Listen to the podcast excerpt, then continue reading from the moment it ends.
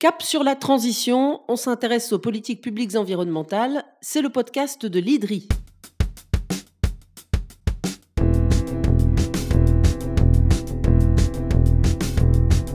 C'est un nouveau signal qu'a lancé le secrétaire général des Nations Unies en février à l'occasion de la publication du rapport de la relance des objectifs du développement durable. Antonio Guterres a réclamé la transformation radicale du système financier mondial un système jugé injuste et court-termiste, ayant pour effet d'aggraver les chocs au fil des crises sur les pays les plus fragiles.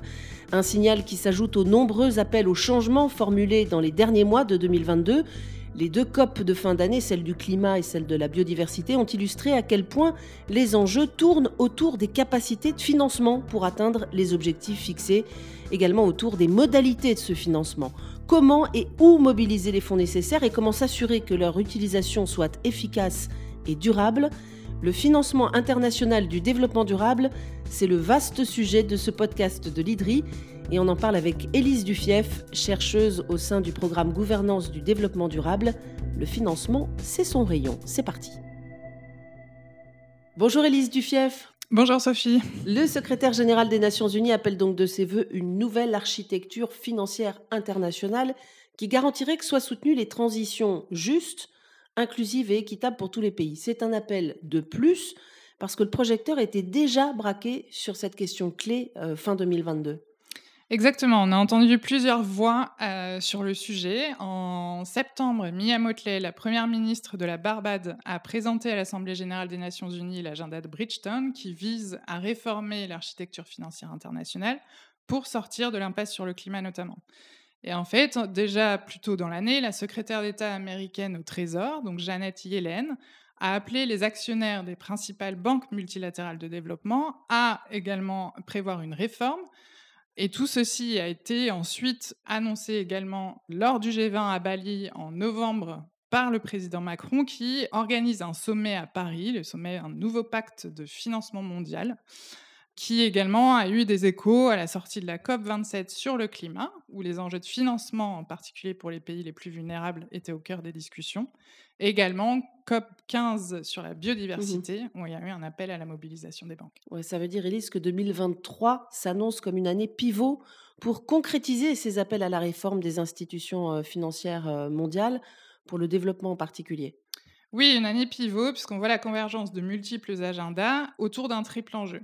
Le premier enjeu vraiment est politique, c'est-à-dire que cette année, on a un momentum important avec le besoin d'un leadership politique clair et partagé de la mmh. part des États, de toutes les zones géographiques et des institutions concernées. La démission euh, récente du directeur de la Banque mondiale est un exemple concret. En fait, il y a besoin de dirigeants qui peuvent porter ces ambitions au sein de leurs institutions. Ce leadership vise à rétablir aussi un niveau de confiance et répondre à des attentes. On a un contexte international qui est tendu, mmh on l'a vu dans les négociations. Euh, il y a des attentes qui sont créées et donc la crédibilité des partis est également testée. Et enfin, c'est une mise en dialogue de diverses communautés. Là, on parle de développement, de financement, de climat, de biodiversité. Et donc, il faut articuler ces thématiques et faire des choix qui sont éminemment politiques. Mmh Avec euh, cet angle politique, il y a aussi un enjeu technique. Et là, vraiment, c'est dans un second temps d'adapter les institutions et les outils qui sont à disposition aux nouvelles réalités. On parle de réforme du système financier international, puisqu'en fait, c'est des institutions qui sont issues de Bretton Woods, de l'après-guerre, qui sont vieillissantes et qui doivent en fait mieux correspondre aux réalités d'aujourd'hui. Il y a différentes solutions qui sont sur la table pour prendre ça en compte, notamment thématiques, donc les biens publics mondiaux dont le climat et la biodiversité font partie. Mmh aussi faciliter l'accès au financement aux pays qui en ont le plus besoin. On connaît les blocages. Il faut maintenant mettre des solutions sur la table et adapter les outils. On parle de perception du risque politique, financier, des agences de notation qui doivent en fait mieux prendre en compte une réalité des pays. Donc vraiment, c'est de penser une refonte globale des institutions, à commencer par les banques multilatérales de développement, pour remplir de manière à la fois plus efficace et durable leur mandat à la fois de développement, de lutte contre la pauvreté et de défis environnementaux. Et le troisième enjeu, il est financier, évidemment. Il est financier, on a besoin de plus Ouais. d'argent, les Mmh. besoins sont en hausse au niveau mondial et on a des promesses qui n'ont pas été tenues. Au moment des, des COP, euh, fin 2022, on a notamment entendu les revendications des pays du Sud euh, sur ce sujet, hein, les pays à, à- à revenus faibles. Quels sont les montants en jeu finalement? C'est compliqué d'y voir clair.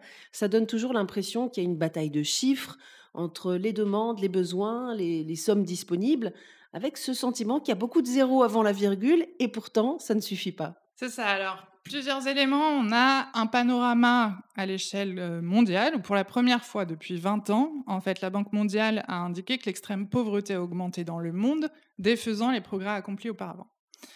Dans ce contexte, l'OCDE estime que le manque financier pour atteindre les objectifs du développement durable, qui est cet agenda euh, Mhm. partagé global, est d'environ 4 000 milliards de dollars. Mhm. Mais si on redirigeait 1% de la finance mondiale, ça suffirait à combler ce manque. À 1% seulement de la finance mondiale. C'est ça. L'aide publique au développement est globalement en hausse en ce moment, non? Voilà, en 2021, l'aide publique au développement était en hausse, mais avec une baisse pour les pays les moins avancés. On est estimé à environ 10% par l'OCDE. Mhm. Et ça, c'est sur des fonds de promesses non tenues, c'est-à-dire que les engagements qui ont été pris par les pays développés sur l'aide publique au développement avec 0,7% de leur budget, tous ne les tiennent pas. On a également des promesses de financement sur le climat qui ont été faites en 2009 qui n'ont toujours pas été remplies. Le constat global, Élise Duchef, c'est que les finances actuelles sont insuffisantes. C'est ça, et que les budgets, notamment des États, sont aussi particulièrement contraints, donc on se tourne vers de nouvelles institutions, nouvelles sources de financement. Notamment dans les appels à la réforme, on a euh, les banques publiques de développement qu'on a évoquées. Un rapport qui était présenté à la COP 27 estimait notamment qu'il faudrait environ 2000 milliards de dollars par an pour les pays les moins avancés d'ici 2030 pour faire face aux défis climatiques et à leurs conséquences. Ce qui impliquerait, l'échelle qui était proposée, c'était de multiplier les investissements des, des institutions financières internationales par 5 Mhm. et de tripler les investissements annuels sur le climat. De manière concomitante, on a un rapport indépendant du G20 qui a mis aussi l'accent sur les financements disponibles au sein des banques multilatérales de développement, qui, elles, pourraient mobiliser jusqu'à 1000 milliards de dollars supplémentaires si elles utilisaient les fonds à disposition de manière plus efficace. Donc on voit qu'il y a des besoins réels en matière de financement, des manques, mais surtout qu'il faut un changement d'échelle et qu'au-delà de cette bataille de chiffres, qui sont aussi souvent des estimations qui vont pouvoir évoluer avec le temps, on doit s'interroger sur les manières de mise en œuvre de ces changements et d'adapter les institutions et outils à disposition. Alors la manière de mettre en œuvre ces changements nécessaires, c'est un sujet sur lequel Elidri vous attirez l'attention, hein, sur la qualité de ces financements, euh, sur ce qui peut en être fait pour que les transformations soient visibles, soient utiles sur le terrain et au plus près des besoins des pays et sur la durée.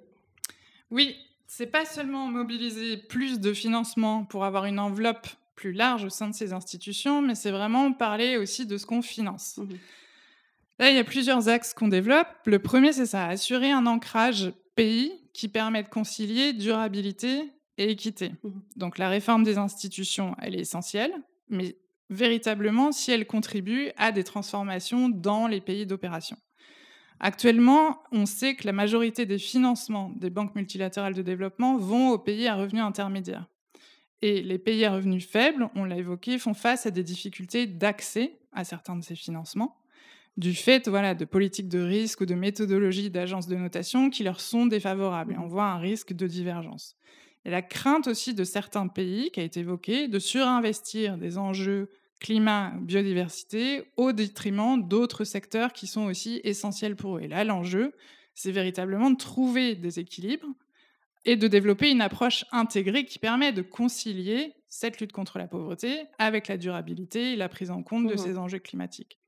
D'où les propositions de rediriger des financements existants. Donc pas seulement trouver de nouvelles sources, mais se poser la question aussi de l'utilisation des financements actuels, chercher des co-bénéfices ou au moins arrêter des financements néfastes. On sait que certaines banques continuent de soutenir des projets en lien avec les énergies fossiles, par exemple. Mhm. Et enfin, c'est aussi de s'appuyer sur des stratégies pays existantes, donc viser en fait le long terme, la dynamique d'acteurs étatiques qui sont en place, puisque les ministères de ces pays vont aussi prendre ces questions en charge et avoir un avis sur ces réformes et la manière dont elles seront mises en œuvre. Ça veut dire qu'il faut jouer collectif pour tout ça, pour, pour trouver une cohérence euh, d'ensemble. Voilà, c'est un deuxième objectif des réformes, c'est que l'appel aux banques multilatérales de développement, elles doivent faire plus sur certains secteurs, certaines thématiques, dans certaines régions. Mais en fait, on a besoin de penser leur évolution en fonction d'un écosystème global. Mmh. Un des premiers constats, c'est qu'il y a, on l'a vu dans l'introduction, beaucoup d'appels aux banques multilatérales de développement pour qu'elles fassent plus, mais elles ne pourront et probablement ne devraient pas tout faire sur le même pied d'égalité. Le deuxième élément, c'est que les banques ont aussi des ancrages régionaux. On a une banque africaine de développement, on a une banque interaméricaine, une banque asiatique, et donc elles ont des savoir-faire spécifiques sur lesquels on peut s'appuyer. Mhm. Et enfin, ces banques multilatérales, elles travaillent aussi avec des banques un peu plus petites, qui sont des banques nationales ou locales, qui sont ancrées localement, où le relais des États est aussi à prendre en compte dans la mise en œuvre. Donc on a déjà un paysage fragmenté avec beaucoup d'institutions, et il y en a eu de plus en plus ces dernières années. Donc l'enjeu là, dans la réforme, c'est de contribuer à une meilleure coordination plutôt que d'ajouter une nouvelle structure et de fonds qui viendraient euh, compliquer la gouvernance. Enfin, je, je parlais de l'enjeu de, de la durée. Il faut à la fois des réformes de court terme et à la fois, il faut voir un peu plus loin. C'est ça, on peut agir. En fait, il y a déjà des solutions qui sont sur la table, sur lesquelles on peut agir aujourd'hui. On peut actionner euh, justement ces questions de priorité géographique, thématique et certaines des recommandations incluses dans les rapports qu'on a évoqués. Mais il y a un enjeu aussi de planifier des réformes qui sont plus profondes et qui vont aller au-delà de 2023. On parlait de recapitalisation de certaines banques, de trouver une nouvelle forme de financement via des taxations. Et là, l'enjeu, c'est vraiment de mettre en place un calendrier de mise en œuvre qui doit poser des jalons. Donc 2023 ouvre vraiment en fait des fenêtres d'opportunité pour l'action dont on doit tous se saisir et mettre en œuvre dès aujourd'hui et certains éléments qui sont euh, plus dans la durée de s'assurer qu'il y a une programmation de leur mise en œuvre. Voilà, en gros, tout le monde dit c'est important, il faut s'en occuper, mais maintenant, il faut faire, il faut y aller. Merci beaucoup, Élise Dufief. Merci, Sophie.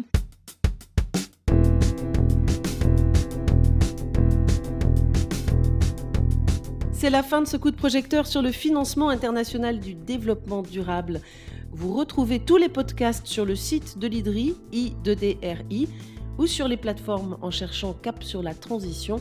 N'hésitez pas à nous faire part de vos remarques sur les comptes LinkedIn ou Twitter de l'IDRI. Et à très bientôt pour un nouvel épisode de Cap sur la transition.